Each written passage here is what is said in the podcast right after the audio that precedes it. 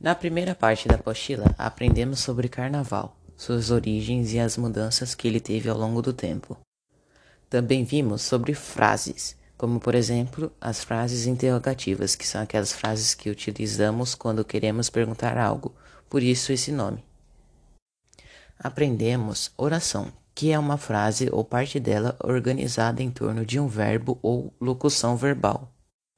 Para encerrar a primeira parte, vimos que período é formado por uma ou mais orações que ligam entre si.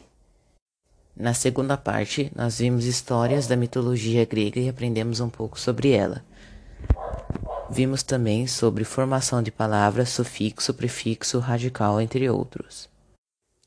Aprendemos sobre substantivo composto e formação das palavras, feitas por justaposição e aglutinação. Na terceira parte, particularmente a minha favorita, vimos sobre a cultura de lendas e mitos brasileira. Aprendemos também sobre adjetivos pátrios, que é quando alguma pessoa nasce em tal lugar e tem dado tal adjetivo, conforme o nome do lugar. Por exemplo, quem nasce no Rio de Janeiro é carioca. No início da parte 4, aprendemos sobre cangaço, que foi uma cultura popular por muito tempo no Nordeste. Após isso, aprendemos sobre cordéis e como eles são feitos.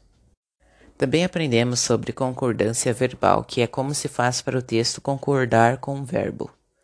Logo após isso, voltamos a aprender sobre cordéis e aprendendo um pouco mais sobre eles. E por último, aprendemos sobre rap.